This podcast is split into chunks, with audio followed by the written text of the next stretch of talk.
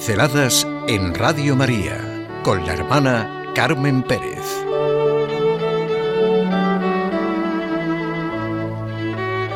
El cristianismo es el acontecimiento de la historia de la humanidad y sintámoslo bien fuerte en estos momentos. El cristianismo no es de ninguna manera la supervivencia de un universo pagano, de las religiones paganas.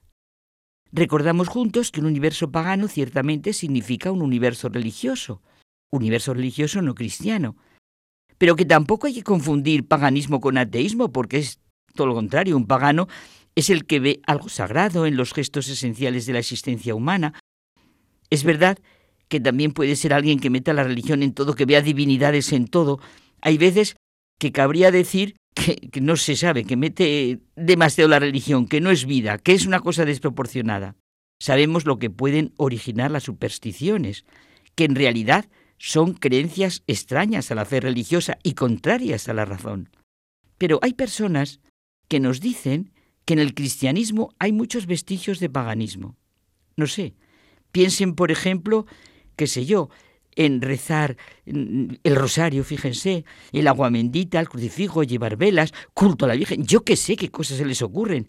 Vamos, que hay prácticas cristianas que son supervivencia de un universo pagano, el culto a los muertos, por ejemplo, no el culto, sino la vivencia de lo que es nosotros celebramos en el día de difuntos. Vamos, que hay que liberarse de esos residuos incultos, dicen, no modernos, no progresistas desde luego en la civilización del dinero materialista, reduccionista, se tiende a perder el sentido de todo. La verdad de los poetas, la verdad de la ciencia, la verdad del hombre, la verdad de la religión es la misma verdad.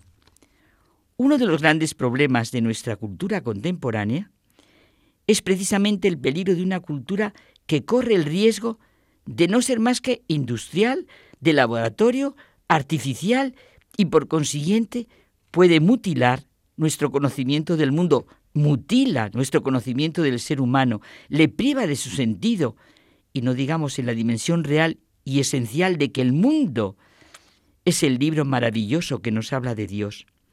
Y si seguimos analizando, llegamos a algo muy profundo y muy humano que ha estado presente en todas las religiones, es verdad, como pueden ser los momentos esenciales de la vida humana, nacimiento, noviazgo, matrimonio, dolor, momento de la muerte, al término de una vida. Un hombre sencillamente religioso, no ya cristiano, no puede soportar, por una especie de instinto fundamental, prescindir de la presencia de Dios, y sobre todo en los momentos esenciales de su vida. Aquí aparece lo sagrado como algo fundamentalmente humano. Todos los pueblos han empezado por ser paganos, pero el cristianismo no es de ninguna manera el paganismo del mundo occidental. La palabra de Dios es independiente de todas las culturas y de todos los genios religiosos y es recibido por cada pueblo y por cada raza a su manera, lejos de destruir el genio religioso de los pueblos, lo lleva a su suprema culminación. Por ejemplo, lo que decía hace un momento cuando celebramos el Día de Todos los Santos, o de los difuntos. Y cuando celebramos la fiesta de la Pascua, en la trastienda del memorial de la resurrección de Jesucristo, está la salida del pueblo judío de Egipto, en la época de la religión mosaica, y más antiguamente todavía está el memorial de la fiesta de la primavera en la religión cósmica, de suerte que la fiesta de Pascua recapitula en sí la totalidad de la historia religiosa, viene a asumir los antiguos gestos religiosos paganos, los gestos de los judíos en el templo de Jerusalén y hace que todo desemboque en Jesucristo, alfa y omega de cuanto existe, en quien todo culmina para remontarlo todo hacia el Padre por su redención, creador y origen de todo. No hablamos de los errores humanos, sino del cristianismo auténtico, de la palabra revelada por Dios, Cristo. El cristianismo no ha destruido ningún genio religioso, ni de Grecia, ni de Roma, ni de nada, todo lo contrario. Todo queda como purificado dentro de lo que realmente era el cristianismo. Si pensamos en todo lo, por ejemplo, de Grecia y Roma, convertirse al cristianismo no es traicionar las tradiciones religiosas, sino llevarlas, iluminarlas a una suprema culminación, Ciertamente el cristianismo plantea unos problemas distintos que las religiones. No puede reducirse el cristianismo a la religión, llamémosla natural, pagana. No basta con admitir que existe cierto misterio dentro del cual estamos inmersos. Es mucho más. No es el esfuerzo del hombre por encontrar a Dios. Es un movimiento inverso, porque va de Dios al hombre. Dios ha venido a nosotros. Cristo no ha venido a sustituir al hombre por otra cosa, ha venido a salvar al hombre que había creado.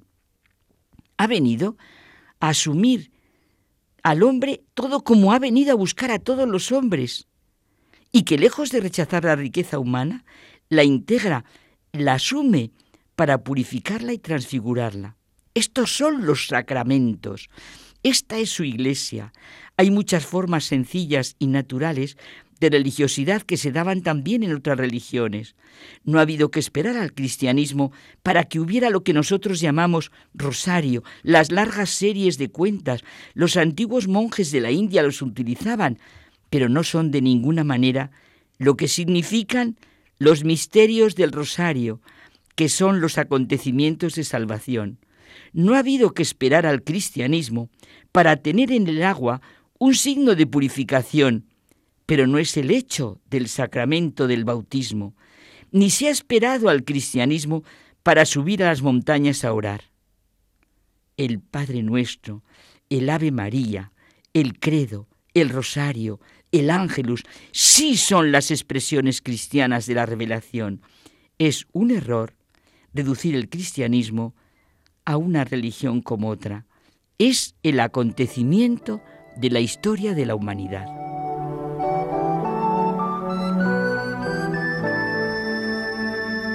Pinceladas en Radio María con la hermana Carmen Pérez.